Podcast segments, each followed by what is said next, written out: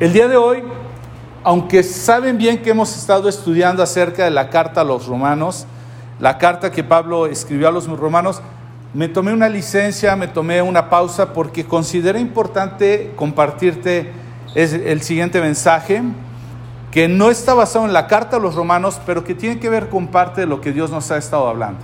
No es salirse del tema, te vas a dar cuenta que tiene relación con todo lo que Dios nos ha venido hablando. Y para poder introducir el tema, yo no sé a cuántos les pasó como a mí, pero cuando yo era pequeño, y bueno, me da vergüenza decirlo, pero aún a esta edad me sigue pasando. ¿sí?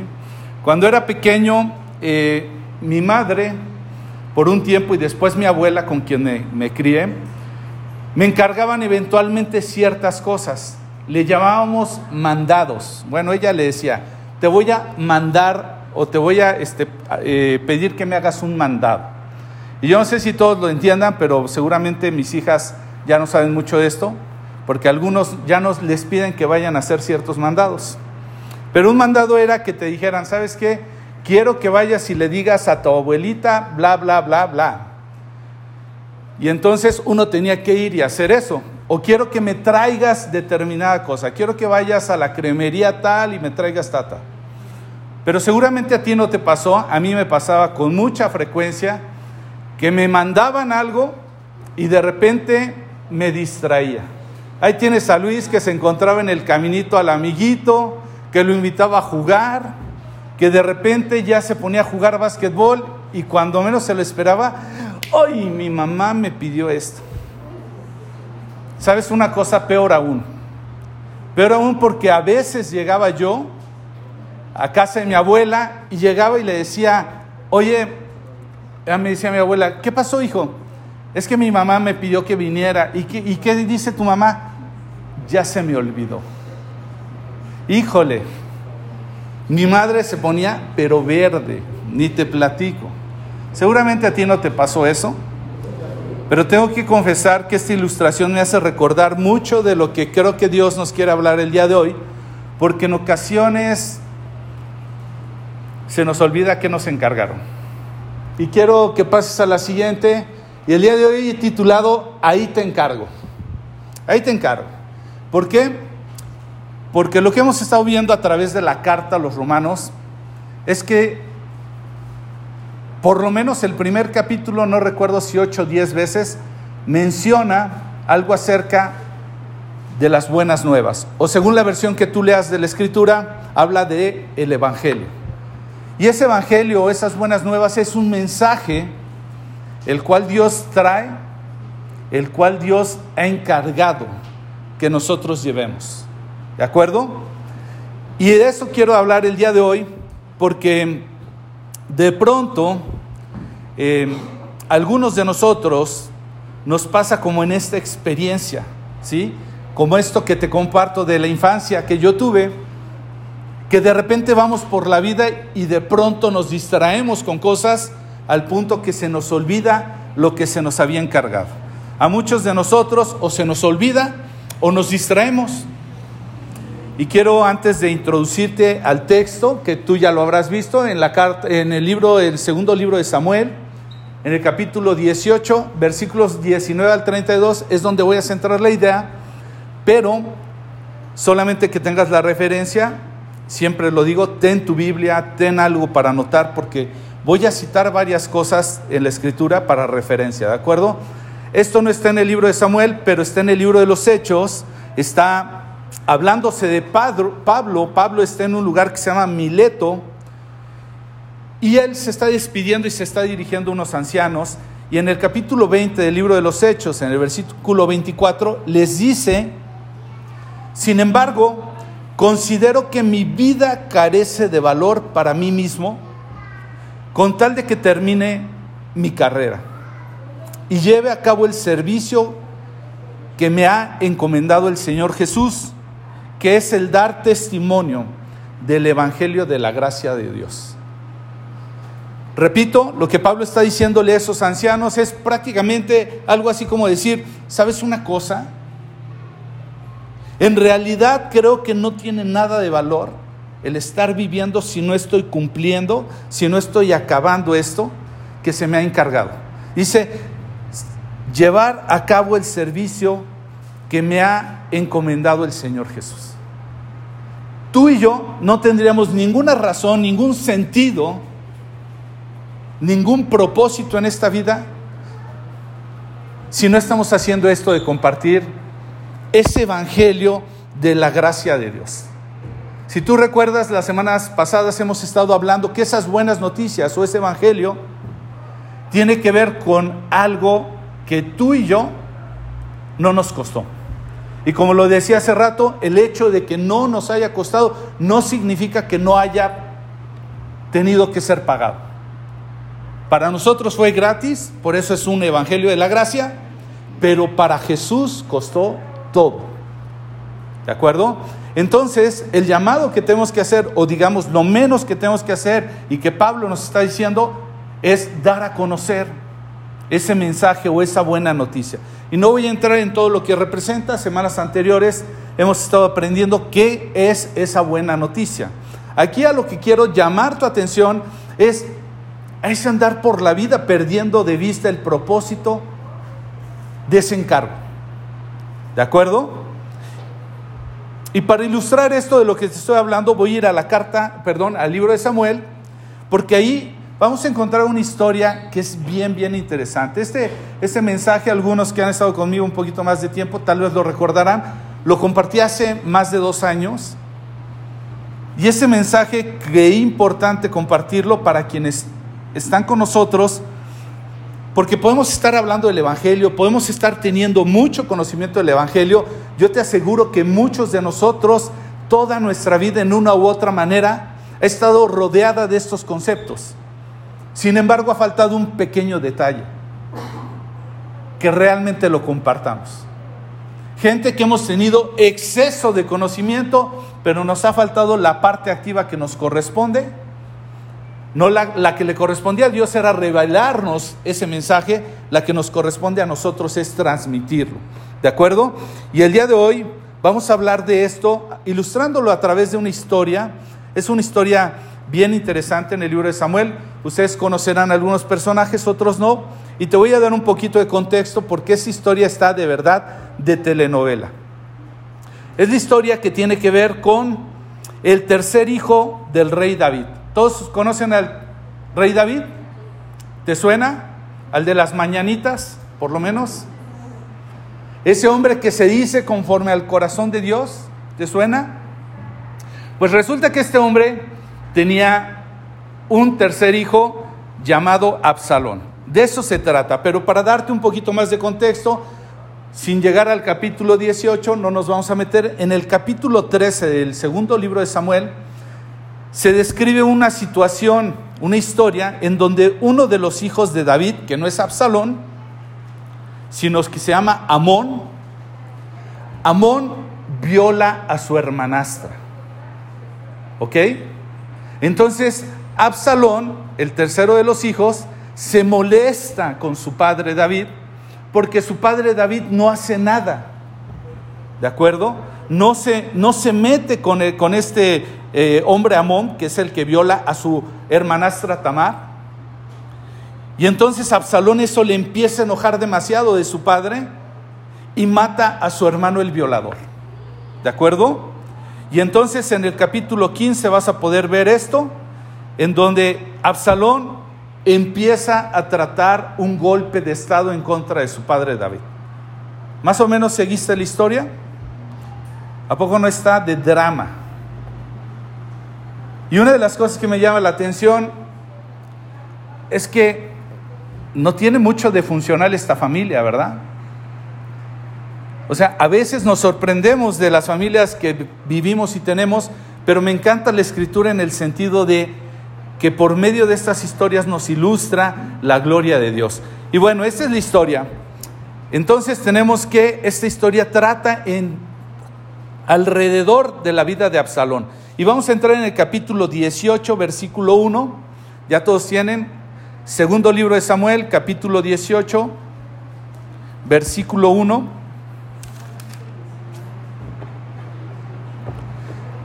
El mensaje me voy a centrar del 19 al 32, pero Vamos a darle un poquito de contexto a través del eh, versículo 1 al, al 18, ¿de acuerdo?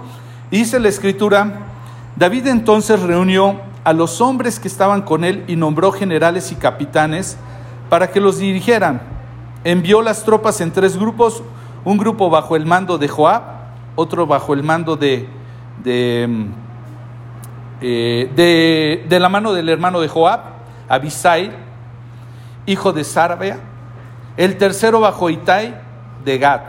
Entonces el rey les dijo a sus tropas, yo iré con ustedes, pero, pero sus hombres opusieron terminantemente e insistieron, no debe de ir. Si tenemos que salir a retirada y huir, aunque maten a la mitad de nosotros, no cambiaría nada para las tropas de Absalón. Es a usted al que buscan. Usted vale por diez mil de nosotros. Es mejor que se quede aquí en la ciudad y nos envíe ayuda si la necesitamos.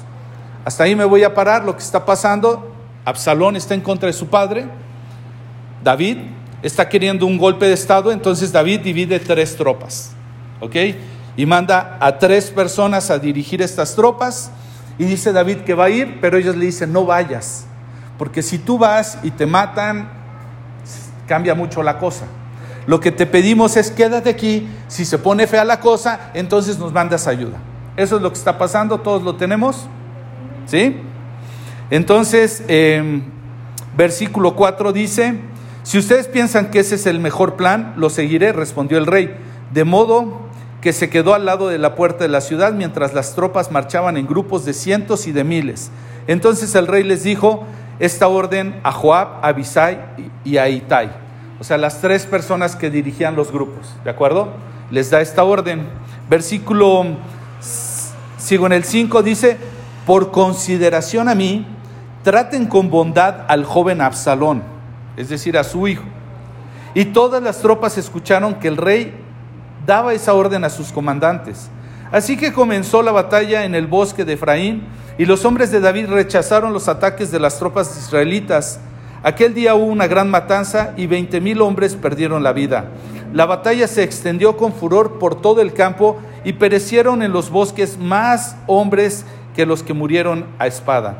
Durante la batalla, Absalón se cruzó con algunos hombres de David, trató de escapar en su mula, pero al pasar cabalgando debajo de un gran árbol, su cabello se enredó en las gruesas ramas. La mula siguió y dejó a Absalón suspendido en el aire. Entonces uno de los hombres de David vio lo que estaba pasando y le dijo a Joab, vi a Absalón colgando en un gran árbol. ¿Qué? preguntó Joab. ¿Lo viste ahí y no lo mataste? Te hubieran recompensado con diez mil piezas de plata y un cinturón, eh, perdón, y un cinturón de héroe. No mataría al hijo del rey ni por mil piezas de plata, le respondió el hombre a Joab. Todos escuchamos lo que el rey les dijo a usted, a Abisai y a Itai por consideración a mí, por favor, perdonen la vida del joven Absalón. Si yo hubiera traicionado al rey y matado a su hijo, y de, perdón, y de seguro el rey descubriría quién lo hizo, usted sería el primero en abandonarme a mi suerte. Basta ya de esta tontería, dijo Joab. Enseguida Joab tomó tres dagas y las clavó en el corazón de Absalón mientras estaba colgando todavía vivo del gran árbol. Luego, diez jóvenes escuderos de Joab rodearon a Absalón y lo remataron. Entonces Joab hizo sonar el cuerno de carnero y sus hombres regresaron a perseguir, de perseguir al ejército de Israel. Arrojaron el cuerpo de Absalón dentro de un hoyo grande en el bosque, encima apilaron un montón de piedras. Y todo Israel huyó a sus hogares. Mientras aún vivía, Absalón se había erigido a sí mismo un monumento en el valle del rey, porque dijo, no tengo hijo que perpetúe mi nombre. Le puso al monumento su propio nombre y es conocido como el monumento de Absalón hasta el día de hoy. Más o menos tenemos la última parte. Lo que está pasando es que llega un momento en que Absalón queda atorado y pues lo ven vulnerable. Entonces uno de los líderes llamado Joab dice, pues lo hubieras matado, te hubiera ido muy bien, te hubieran dado dinero, te hubieran dado un reconocimiento, pero este hombre dice no. Yo me acuerdo que a cada uno de los líderes les dijeron, no lo toques por consideración al rey. ¿Y qué hizo Joab, uno de los líderes? pues llegó, lo remató y además su grupo. Entonces, hasta ahí tenemos todo lo que ha pasado. Bueno, ya tenemos el contexto. Entonces, ahora sí quiero ir a través de unos puntos que podamos entender esto que tiene que ver con lo que te había dicho de que Dios nos había encargado el mensaje. Pues lo que va a permitir esta historia es ilustrarnos de alguna manera algunas cosas que tienen que ver con ese encargo que se nos ha dado. Es un mandato que se nos ha dado de llevar el Evangelio, de dar las buenas noticias, pero hay cosas que debemos de considerar. Vamos, segundo libro de Samuel, versículos 19 al 23, y vamos a leer esta porción. Y dice lo siguiente, después Aimás, hijo de Sadoc, dijo, déjenme ir corriendo para darle al rey las buenas noticias que el Señor, perdón, las buenas noticias que el Señor lo ha librado de sus enemigos. No, le dijo Joab, no sería buenas noticias para el rey saber que su hijo está muerto, pues ser mi mensaje, puede ser mi mensajero otro día, pero hoy no. Entonces Joab le dijo a un etíope, ve a decirle al rey lo que has visto. El hombre se inclinó y se fue corriendo, pero Aimás continuó rogándole a Joab, pase lo que pase, por favor déjeme también que yo vaya. ¿Para qué quieres ir, hijo mío? Le respondió Joab, no habrá recompensa por las noticias. Estoy de acuerdo, pero igualmente permíteme ir, le suplicó. Joab finalmente le dijo, está bien, puedes ir. Entonces Aimás tomó el camino más fácil por la llanura y corrió a, Mahanaín y llegó antes que el etíope. Y hasta ahí me voy a quedar y lo que quiero que centres tu atención, primero que nada, y si tú estás tomando nota, es que tú y yo somos llamados a entregar un mensaje. ¿De acuerdo? Somos llamados a entregar un mensaje. Y lo que acabamos de ver aquí es que hay dos tipos de personas. Los que son llamados a llevar un mensaje y los que no son llamados a llevar un mensaje. Y tú y yo, lo que hemos venido aprendiendo y conociendo acerca de este mensaje, es que este mensaje ha representado cuatro cosas en nosotros. Recordarás lo que hemos visto, los últimos dos mensajes. Es lo primero que hemos aprendido es que este mensaje tiene que ver con el poder de Dios. El segundo punto es que ese poder de Dios tiene que ver con que ha sido dado para salvación. El tercer punto que estuvimos estudiando es que esta salvación es para todos los que creen. Y finalmente, este poder manifestado para salvación, para los que creen, se vuelve una justicia para cada uno de nosotros. ¿De acuerdo? En eso consiste el Evangelio. Ahora, ¿qué tiene que ver con lo que trato de decirte hoy?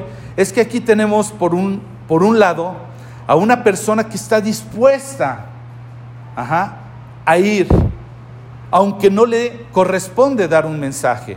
Y uno preguntaría, ¿quién en su sano juicio estaría dispuesto a ser el enviado para ir sin ningún mensaje.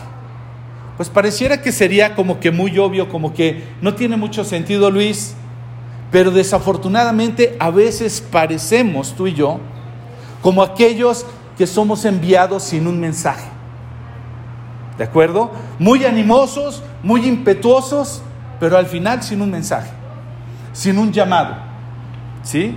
En la actualidad podemos ver dentro del pueblo de Dios a personas que van cada domingo a la iglesia, que cumplen con una serie de prácticas y de rutinas religiosas,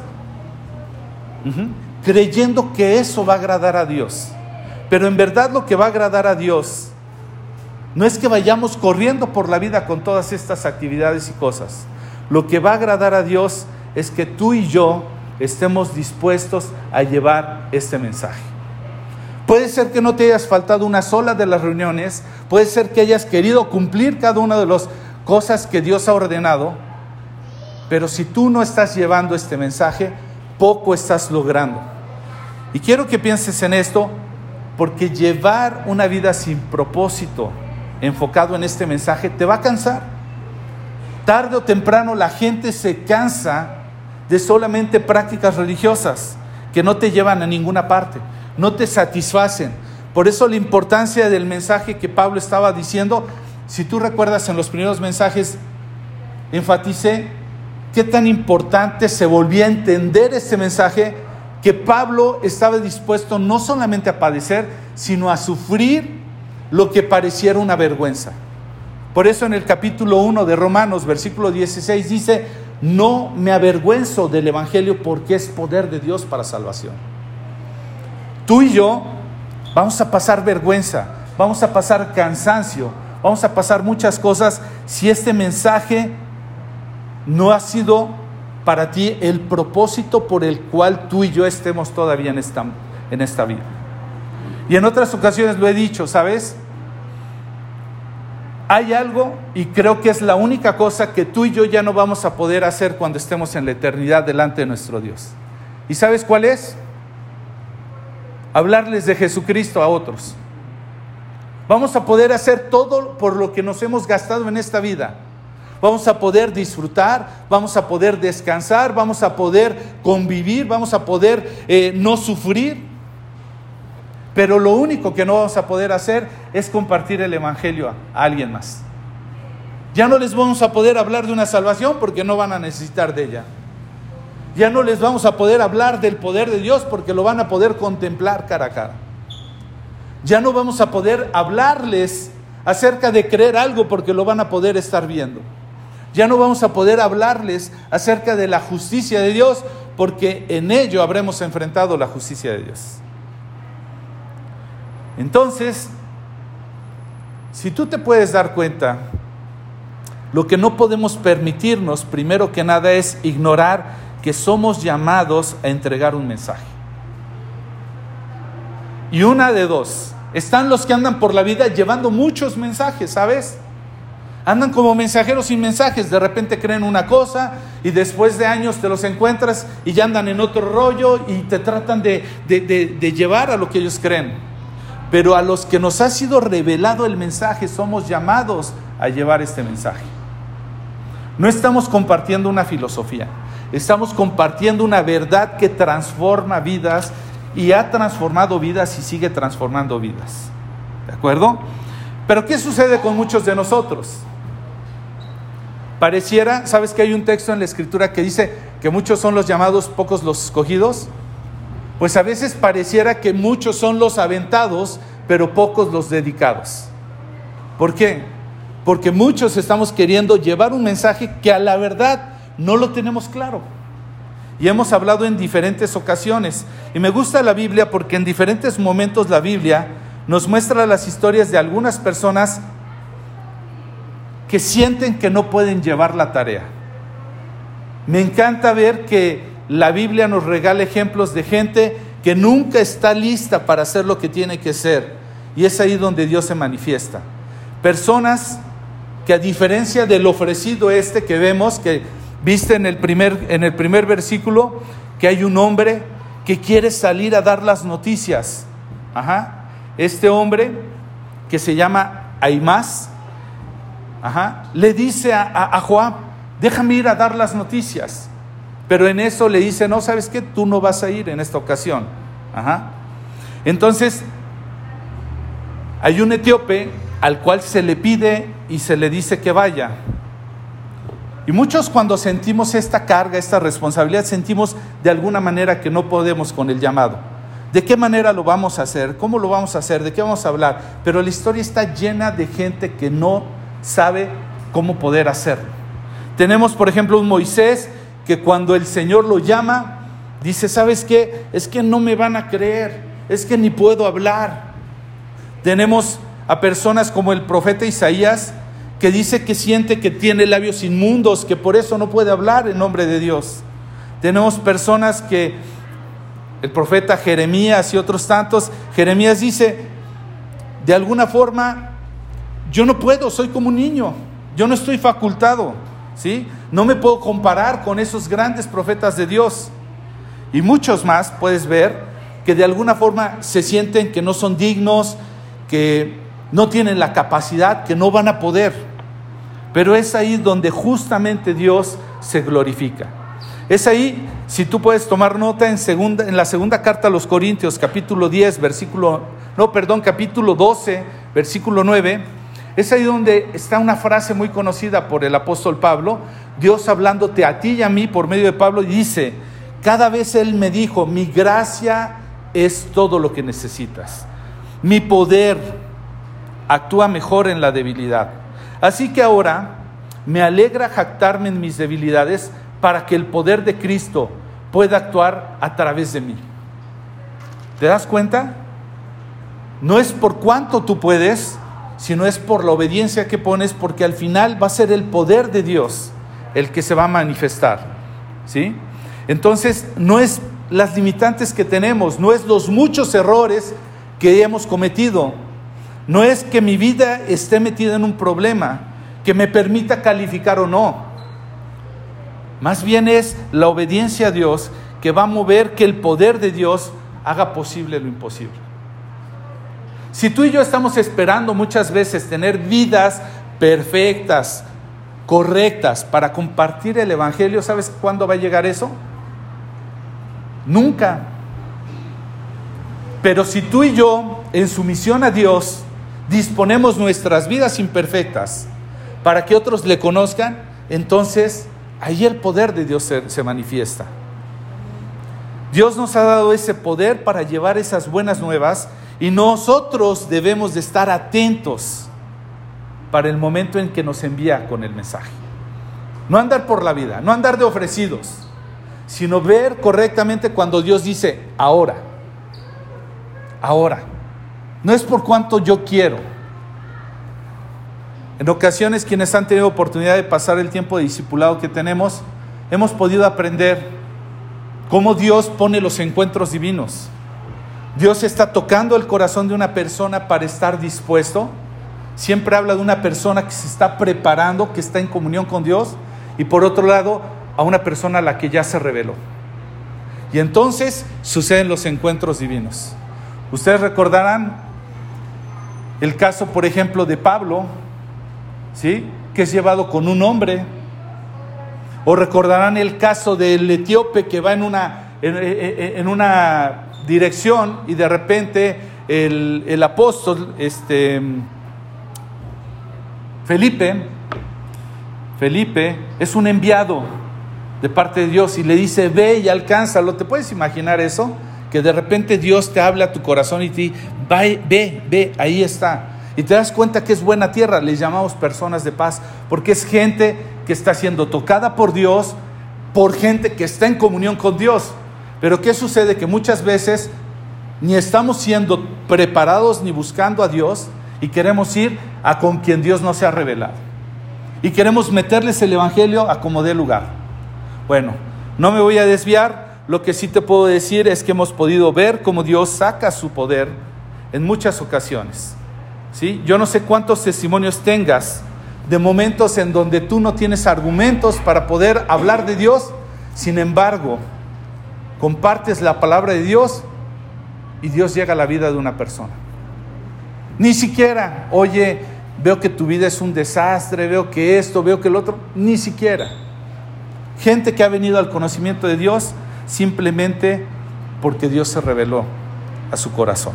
¿De acuerdo? Entonces tenemos, quiero llamar tu atención, por ejemplo, quiero que tomes consideración, no lo busques ahora, pero tenemos el caso de el ¿Conoces al hombre que se le llama José el Soñador en la Biblia? Su historia la vas a encontrar entre el capítulo 37 de Génesis hasta el 50. Pero una de las cosas es que si yo me encuentro a José en algún momento de su vida, créeme lo que nunca hubiera querido acercarme al Evangelio de José. O sea, nunca. Imagínate que me lo encuentro y me dice, no, pues mira, ¿qué crees? Que estuve preso. No, pues yo no, no creo que tengo que aprender algo de un preso. Y me acusaron de acoso sexual. Mm, no, hombre. Lo menos que quiero es acercarme a un acosador. Yo no sé si es cierto o no y estuve de esclavo. No. Bueno, pues fíjate lo que dice el libro de Génesis en el capítulo 50-20 acerca de José. Dice José con un entendimiento, ustedes se propusieron hacer mal. Él está hablando de sus hermanos, después de varias cosas que pasaron. Dice, ustedes se propusieron hacerme mal, pero Dios dispuso todo para el bien. Él puso Ajá. Él me puso en este cargo para que yo pudiera salvar la vida de muchas personas. Todas las cosas que tú y yo vivimos sirven para construir lo que se llama el testimonio. Recordarás en el Evangelio de Mateo cómo eh, en semanas pasadas te mencioné que los discípulos se están peleando por a ver quién va a ser el mayor y les dice, entre ustedes no será así. El que quiera ser grande aprenda a ser siervo. Le dice, porque ni aún el Hijo del Hombre vino a servir, sino a dar su vida por rescate de muchos. Tú y yo, en una u otra manera, con todo lo que vivimos, estamos poniendo nuestra vida a disposición para que alguien un día conozca la salvación. Tú y yo, cada circunstancia, aquello que otros quieren que pueden tornar para hacernos mal, Dios lo dispone todo para el bien con tal de que podamos salvar a las personas. Esas son las buenas noticias. No se trata de lo que tú has logrado, sino lo que Dios ha logrado por medio de tu vida. Entonces somos llamados a dar un mensaje, somos llamados a dar una buena noticia. Lo que Dios hizo en mi vida lo puede hacer contigo. Ahora, yo sé que todos tenemos situaciones difíciles, pero lo más terrible es que callamos, tal vez con pensar que esas situaciones no abonan a compartir el Evangelio y nos quedamos en vergüenza. Mi invitación en este momento es para que tú por medio de la fe que Dios te ha dado, por medio del testimonio de ver cómo Él ha obrado en cada cosa, pienses que Dios se está manifestando y Él es capaz de hacer cosas relevantes. Entonces ya no callemos por vergüenza. ¿De acuerdo? El segundo punto, si tú estás tomando nota del cual quiero poner tu atención, no solamente somos llamados a dar un mensaje, sino que además somos llamados a compartir este mensaje sin atajos. En, el, en, la segunda parte del versículo 23 de lo que acabamos de leer en Samuel, en el segundo libro de Samuel 18, dice que entonces Aimás tomó el camino más fácil por la llanura y corrió a Manahim. Llegó antes que el etíope. No solamente no llevaba un mensaje, sino además se quiso ir por el caminito fácil. ¿Sí?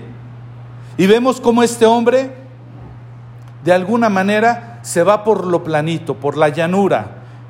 Y eso es como aquellas personas que solamente quieren llevársela tranquilo, aquellos que no quieren batallar, aquellos que quieren todo fácil, sin esfuerzo, aquellos que de alguna forma, ¿sabes qué tipo de mensaje llevan? Ven aquí porque aquí se van a solucionar todas tus preocupaciones. Porque aquí vas a tener lo que tú necesitas y aún más lo que anhelas. Puedes hasta decretarlo si quieres.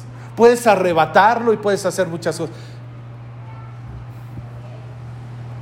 Pero la vida en este mundo, ¿sabes una cosa? Está llena de sufrimiento. Está llena de mucha adversidad. Está llena de falta de felicidad. Por eso es que las personas nos gastamos y nos las pasamos todo el tiempo en busca de la felicidad en busca de cosas que parece que van a abonar a nuestra felicidad. La vida aquí no es fácil y no es como Dios la había diseñado por la, por la presencia del pecado. No lo va a hacer mientras haya pecado, mientras Cristo no reine, no lo va a hacer. ¿Sí? Es por eso que en este punto no podemos, en este mundo no podemos encontrar paz.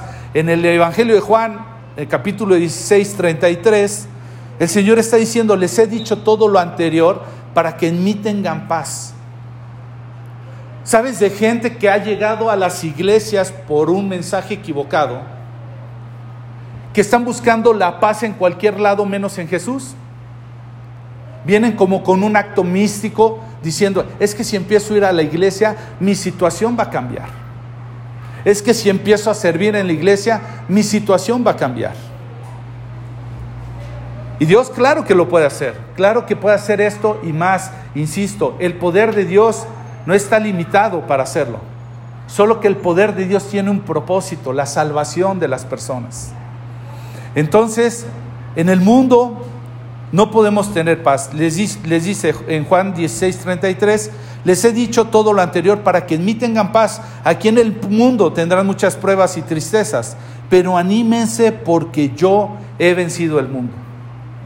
Entonces, temo decirte que si tú has sido traído por un mensaje que tal vez te va a llevar a pensar algo diferente, esas no fueron las buenas nuevas. Eso no es buscar, como diría Mateo en el capítulo 6, no es buscar el reino de Dios primero, sino es venir por las añadiduras. Buscar el reino de Dios y su justicia. Y todo lo demás nos viene por añadidura, no al revés. Que Dios nos permite ver sanidad, claro, y gloria a Dios por ello. Y queremos ver sanidades. Que Dios nos permite ver matrimonios restaurados, gloria a Dios. Es el poder de Dios obrando. Que Dios nos quiere ver de alguna forma prosperar y no estar en necesidad. Gloria a Dios, si esa es la voluntad de Dios y ese es su propósito. Pero no es lo que nos trae. No es la buena noticia que debe de atraer a la gente. ¿De acuerdo? Entonces, vuelvo a la historia. Génesis capítulo 37 al 50 con esta vida de José. Imagínate lo siguiente. Inicia como el niño, el niño mimado de la familia, el consentido. Empiezan los problemas porque los hermanos empiezan a encelarse. Se les ocurre a los hermanos de repente matarlo, pero después les da miedo y deciden echarlo a una cisterna. Después de que lo echan a una cisterna, otros pasan, lo ven y lo agarran de esclavo. Lo agarran de esclavo, se lo llevan y van y se lo venden a un principal del gobierno de Egipto llamado Potifar. Se lo llevan ahí como, como esclavo. Él empieza a hacer las cosas bien, gana la confianza de Potifar y de pronto la esposa de Potifar lo empieza a seducir. Y entonces como él no cede a eso, empieza a ser acusado como un eh, acosador. La esposa le dice esto a su esposo y su esposo lo manda al calabozo, a lo más terrible de la cárcel.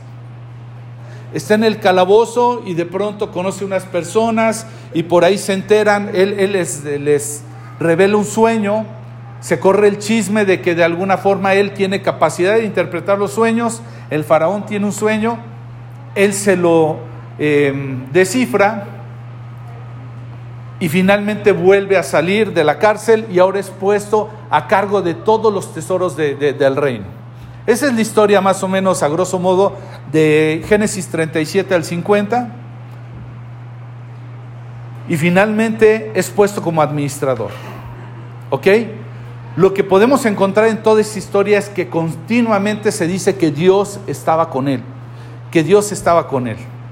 ¿Sí? que si algo en la vida pudo haber en José, seguramente no fue nada más color de rosa.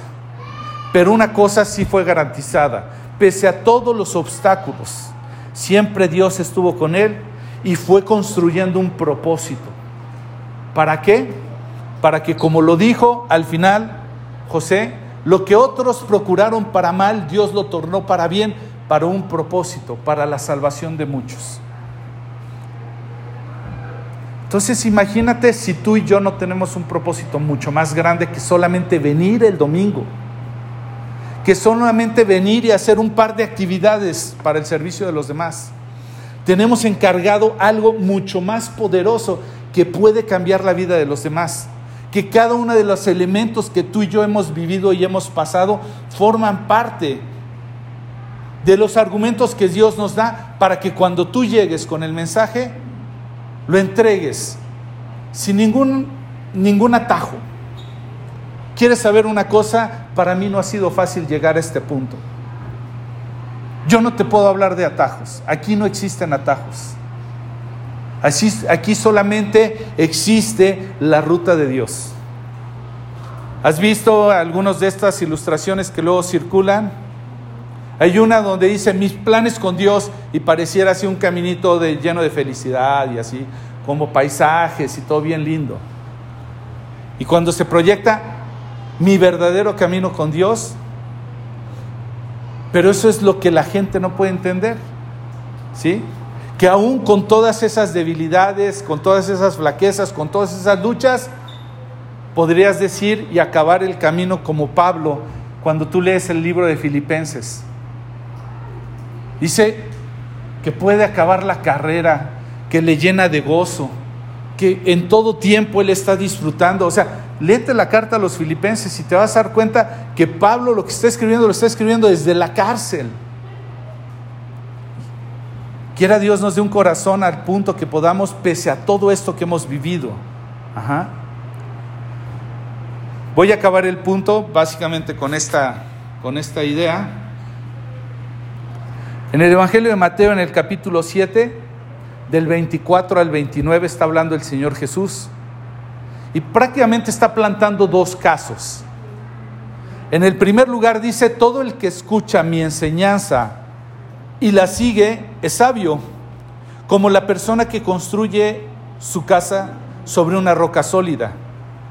Aunque llueva a cántaros y suban las aguas de la inundación y los vientos golpeen contra esa casa, no se vendrá abajo porque está construida sobre el lecho de una roca. ¿Te das cuenta? Solamente en la vida hay dos tipos de personas. Los que pasan problemas y lo hacen con Dios y los que pasan problemas y lo hacen sin Dios. En el primer caso se describe a la persona que dice, aunque llueva, no dice, uy, eso, si te llegara a llover. Dice, es un hecho que va a llover, que van a subir las aguas, que van a venir vientos en contra de la casa, pero no se vendrá abajo porque hay un firmamento, hay algo que lo está sosteniendo. Sin embargo, versículo 26 dice, el que oye mi enseñanza y no la obedece es un necio, como la persona que construye su casa sobre la arena. Cuando vengan las lluvias y lleguen las inundaciones y los vientos golpeen contra esa casa, se va a derrumbar con un gran estruendo. ¿Te das cuenta? En ambos casos. Algunos piensan que por venir a ser cristianos, a decirse cristianos, esto ya no les va a pasar el dolor en un cristiano y en un no cristiano es exactamente lo mismo, la esperanza no, porque la esperanza habla de un propósito. Velo de esta manera, una cortada por un cuchillo duele exactamente lo mismo para el que está siendo asaltado y lo van a matar, como para el que está siendo cortado para que lo vayan a operar. Es exactamente el mismo dolor. La diferencia es que en uno el propósito es para matarlo, en el otro es para arreglarle algo. Entonces la diferencia entre lo que tú y yo pasamos conociendo el Evangelio es que para nosotros se vuelve un propósito, para otros no tiene ningún propósito. Entonces la pregunta para ti y para mí es, ¿qué tipo de mensaje estarías esperando el día de hoy de parte de Dios? Un mensaje que solamente resuelve tus situaciones o un mensaje que te lleve a entender el porqué o el propósito por el cual Dios te ha permitido vivir lo que vives. ¿Qué es lo que estás esperando el día de hoy? ¿Algo místico que solamente te lleve por las llanuras, por el camino fácil? Sabes que muchas veces tú y yo lo que hemos aprendido, lo hemos aprendido a través de esos de esos desiertos, a través de esas circunstancias, muchos hemos abierto nuestro entendimiento a través de todo lo que vivimos. De otra forma no hubiéramos volteado a ver a Dios. ¿Tú crees de verdad que Jesús murió en una cruz únicamente para librarte de esos problemas temporales de este mundo? Él murió por algo mucho más grande, ¿sabes? El tercer punto, si tú estás tomando nota, no solamente es que debemos de llevar un mensaje, sino que no lo podamos a poder llevar por el camino, eh, digamos, el atajo, sino que además, para que llevemos ese mensaje, lo que debe de haber es alguien que nos lo haya dado, que nos lo haya revelado. ¿Sí? Que sepamos cuál es el mensaje, que Dios nos lo haya revelado. Vuelvo a la historia, y recordarás que hay más. Se ofrece, toma el camino corto y entonces llegamos al versículo 28 en, Samuel, en el segundo libro de Samuel 28 y dice, más le gritó al rey, todo está bien. O sea, más llega rápido antes que el etíope, llega con David y le dice, todo está bien.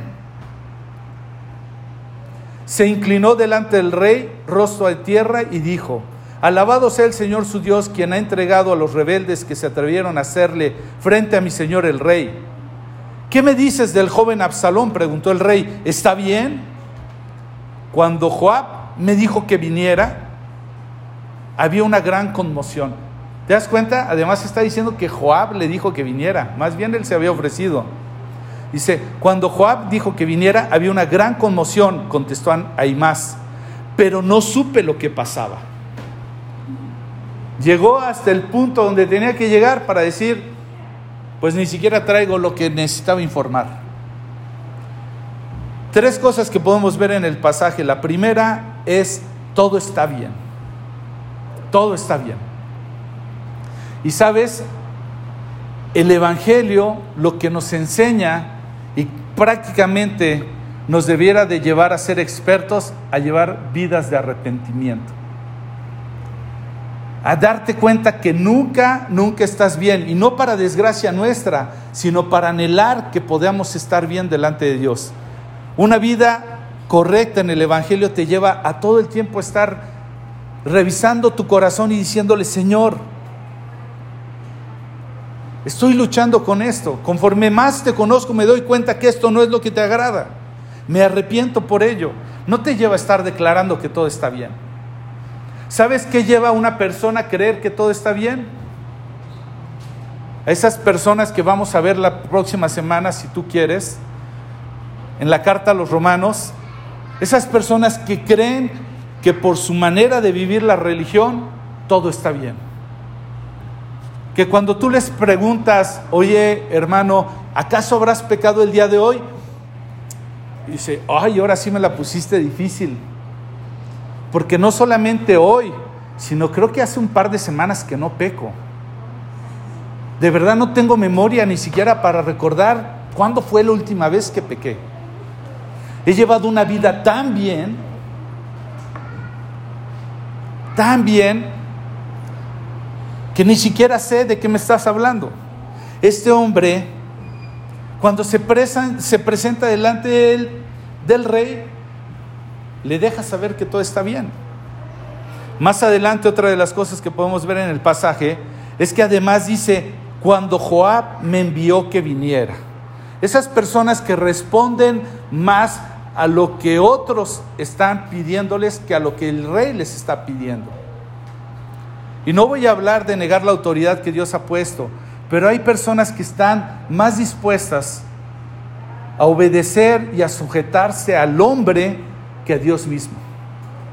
Que están acostumbrados a ver qué dice Dios. No, es, ah, es que el pastor dijo.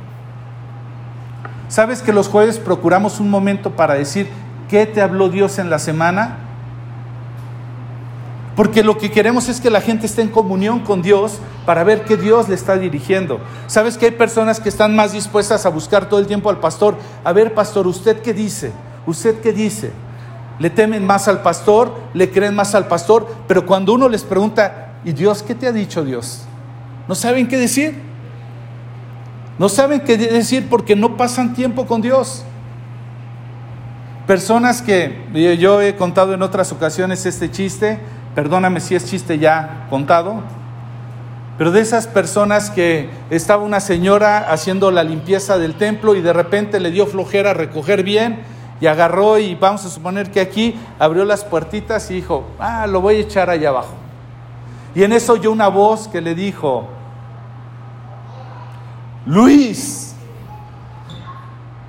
ay, ¿quién eres? Soy yo, Dios. Ay, qué susto, pensé que eras el pastor. O sea, hay gente que teme más a lo que Dios pueda, eh, a lo que el hombre pueda hacer. Y ese hombre dice, bueno, cuando Joab me dijo que viniera, Joab ni le había dicho, le dijo, bueno, pues quiere decir, pues dale, pues si estás necio, ¿no? Pues dale. Había una gran conmoción, contestó más, pero no supe lo que pasaba, no sabía lo que estaba pasando, no sabía ni por qué corrió. Sabes que solamente había un mensaje que había que entregar y el único que había que entregar no supo darlo. Entonces llegó primero, no sabe cuál es el mensaje, eso que sabía cuál era aparentemente la meta. Pero yo no sé si puedas imaginar tu vida como subiendo una escalera. ¿Y qué sería de estar subiendo una escalera poco a poco, poco a poco, y cuando llegaras hasta arriba te dieras cuenta que sí la subiste, pero que la recargaste en el lado equivocado? Qué terrible, ¿no? Pablo, no me voy a meter en esto por causa del tiempo, pero está, cuando él prácticamente siente que llegó el final de su vida, dice, he acabado la buena batalla, he, este, luchado la buena batalla, he acabado la carrera. Y se encuentra lleno de satisfacción porque ha sabido para qué ha valido su vida. Y entre más, más comunión pasemos con Dios por medio de su palabra, más nos vamos a dar cuenta que toda esta palabra está llena de ese mensaje. Y toda esa palabra nos equipa cómo llevarlo a cabo, cómo modelarlo, cómo enseñar a otros ese mensaje, cómo abrir el entendimiento para que la gente entienda la obra de ese mensaje. Todo apunta a ese mensaje. Pero si no pasamos tiempo en comunión con Dios, si no vemos de alguna forma intencionalmente un tiempo para equiparnos, para poder dar nuestra vida como la dio Pablo, básicamente te vuelvo a citar, no me avergüenzo del Evangelio, porque es poder de Dios para salvación. 1 Corintios 2.2, pues me propuse no saber otra cosa entre vosotros, sino a Jesucristo y a este crucificado. ¿Sabes cuándo lo dijo eso? Cuando la gente lo estaba cuestionando de alguna manera, casi que porque hacía lo que hacía. Filipenses 3, en el 7, del 7 al 11, dice, antes creía estas cosas eran valiosas, lo que era su reputación, de lo que había dicho, yo soy fariseo de fariseos, eh, de la familia tal, este, enseñado por tal. Bueno, después de todo esto dice, antes creía que todo eso era valioso, que ese currículum que esa eh, de donde yo venía era valioso, pero ahora considero que no tiene ningún valor debido a lo que Cristo ha hecho. Así es, todo lo demás no vale nada cuando se le compara con el infinito valor de conocer a Cristo Jesús, mi Señor. Por amor a Él, he desechado todo lo demás y lo considero, basura a fin de ganar a Cristo, llegar a ser uno con Él. Ya no me apoyo en mi propia justicia, por medio de obedecer la ley, más bien llego a ser justo por medio de la fe en Cristo, pues la forma en la que Dios nos hace justos delante de Él se basa en la fe. Quiero conocer a Cristo y experimentar el gran poder que lo levantó de los muertos. Quiero sufrir con Él y participar de su muerte para poder experimentar de una u otra manera la resurrección de los muertos. ¿Te das cuenta? desechando todo lo que él creía importante, con lo que él se podía justificar, desechando todo lo que él creía que era su propia justicia y diciendo, quiero conocer a Cristo, quiero experimentar el poder, quiero ver lo que él puede hacer a través de mí y de mi historia, por muy rota que ésta parezca. Pero muchos desconocemos realmente cómo compartir ello. No sabemos qué hacer con nuestra triste historia porque no hemos pasado tiempo con Dios para que Él nos enseñe de qué manera Él estaba construyendo tu argumento para poder testificar a otros. Entonces, voy a terminar, porque el último punto tiene que ver con esto. Debemos de dar el mensaje de Dios sin diluirlo. Sin diluirlo. Versículos 30 al 32 del segundo libro a Samuel, capítulo 18, dice, después de que le dice esto el hombre, dice, espera aquí, dijo el rey, y hay más, se hizo un lado. En otras palabras, prácticamente Dios le dijo, ¿sabes qué, mi hijo? No me serviste de nada, espérame aquí tantito. Versículo 31, enseguida el etíope llegó y le dijo, tengo buenas noticias para mi señor el rey. Hoy el Señor lo ha librado de todos los que se rebelaban en su contra. ¿Qué me dices del joven Absalón? preguntó el rey.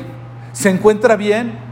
Y el etíope contestó, que todos sus enemigos, mi señor el rey, ahora y en lo futuro, corran con la misma suerte de ese joven. ¿Te diste cuenta?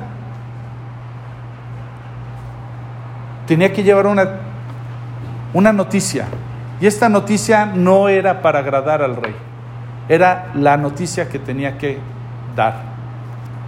Y en ocasiones aquí no predicamos algunas personas acerca del pecado, de la vida que llevamos, porque eso no es popular.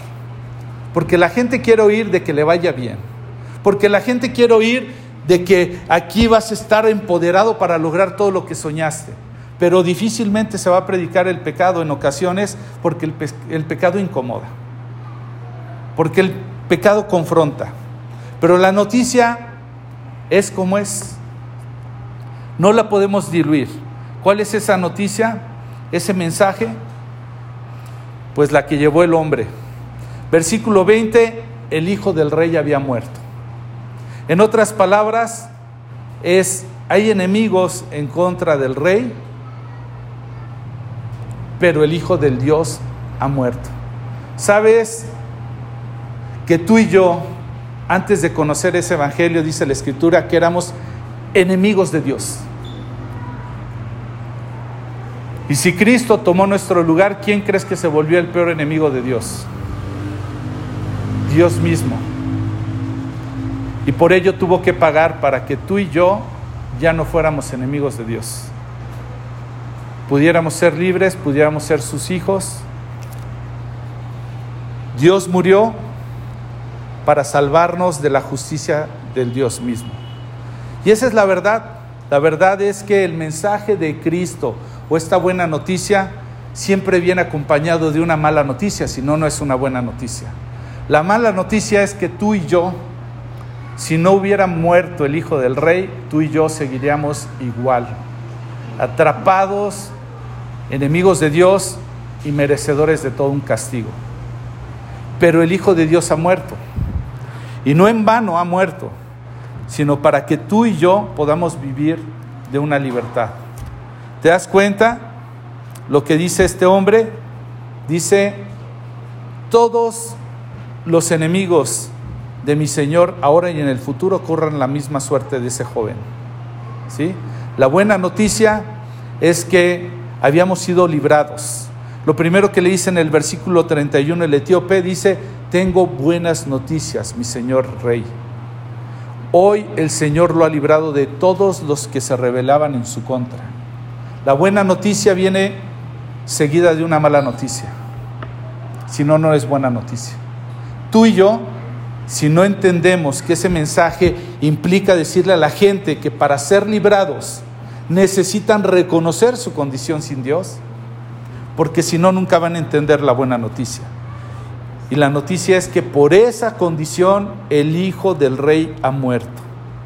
Entonces voy a terminar contigo, sé que es mucha información, quiero que te vayas con los cuatro puntos. Eres llamado a dar un mensaje, ese mensaje no tiene que ver con que la gente se vaya por una vida fácil. Digamos que esa es la puerta ancha, en otro pasaje, como lo diría la Escritura. Tercero, ese mensaje no solamente no es por, por la, la vida fácil, sino que además no lo podemos dar si no nos ha sido revelado. Y cuarta, cuando ya lo entendemos, lo tenemos que decir como es. sin diluirlo. Tú y yo, sin Dios, estamos perdidos. Pero por fe, creyendo en ese sacrificio, tú y yo podemos ser hijos de Dios. A la gente no le gusta esto. Por eso muchas veces digo, compartir fe es muy fácil. Dios te puede sanar, Dios esto, Dios lo otro. Pero compartir el Evangelio no es fácil. Por eso hay que esperar el momento en que seamos enviados para ser mensajeros de ese mensaje. Si te das cuenta, el hombre que fue sin el mensaje, al final le dijeron, mira, no lo estás haciendo bien, espérame aquí a un lado, no le eches a perder y mejor dejar llegar al que sí había sido enviado con el mensaje. Tenemos que ser enviados a dar el mensaje, tenemos que llevar este mensaje, tenemos que no hacerlo con facilidades, que haya sido un mensaje ya entendido y revelado por nosotros y que finalmente ese mensaje no lo demos diluido, sino como tiene que ser. Salvación sin un Cristo crucificado no es salvación. Amén. Vamos a terminar, no sé si alguien le puede decir a Sandy, mientras terminamos, para que tú y yo nos vayamos con un par de preguntas. Mi oración por ti es para que cualquiera que sea tu historia con la que hayas venido, Dios te dé el entendimiento de cómo juega toda esa información para que compartas el mensaje. Mi oración por ti es para que no te quedes con Él. Todo de lo que Dios te ha ido librando es poderoso en la vida de otra persona. Voy a orar para que tú no corras por la vida sin saber qué decir y para que este mensaje que des no confunda a las personas, sino verdaderamente entiendan que el Hijo del Rey ha muerto para perdón de nuestros pecados. Amén. Padre Celestial, te queremos dar gracias, Dios, por todo esto que nos has ido enseñando. A veces solamente nos queremos concentrar en mensajes que nos ayudan simplemente a sobrellevar la vida. Pero cuando vienen estas verdades espirituales profundas, nos cuesta trabajo, Señor. Te quiero pedir que tú nos des el tiempo para ir desmenuzando todo esto que oímos, que entendamos correctamente, Padre, porque hay propósito en todo lo que vivimos para una sola cosa, compartir este mensaje. Que nos ayudes a ser sabios y no hablar de nuestra tragedia, de nuestra vergüenza, de nuestra tristeza, sino de una vida librada, transformada y glorificada gracias a ti. Que podamos entender cuando Pablo dijo que si alguno se va a gloriar, que se gloríe en el Señor. No es por cómo salimos de las circunstancias, porque ni fuimos nosotros, sino cómo gracias a ti nuestra vida cambió, no solamente para esta vida, sino para la eternidad, Señor. Ayúdanos a andar con la vida conscientes de que estamos aquí para dar ese mensaje, saberlo dar, no callarnos, no avergonzarnos, llevar un mensaje claro que tenga que ver contigo. Como diría Pablo, no me propuse saber otra cosa sino de Cristo y este crucificado. De nada sirve que queramos girar mil y un teologías, enseñanzas, doctrinas a cómo ordenar la vida si estas, ninguna de ellas apunta a Cristo y a este crucificado. Gracias Señor. Danos entendimiento y danos el saber esperar el momento para que cuando tú nos mandes llevemos un mensaje y el mensaje sea el correcto, Señor. No me avergüenzo del Evangelio porque es poder de Dios para salvación, para todo aquel que cree, tanto judío como gentil, para que podamos ser justificados por Él. Gracias Señor. En el precioso nombre de Jesús tu Hijo.